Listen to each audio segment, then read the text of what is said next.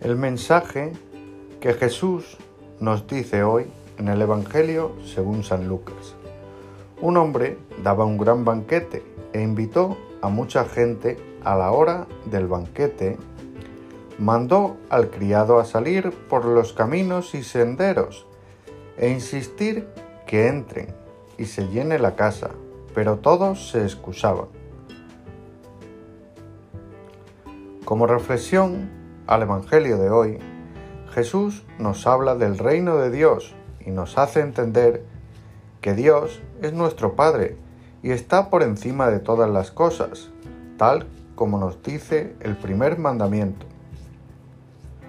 Señor, enséñanos a escucharte y danos un deseo ardiente de responder a tu llamada, sin excusas, sirviéndote en lo cotidiano, en nuestras tareas, en nuestro estado.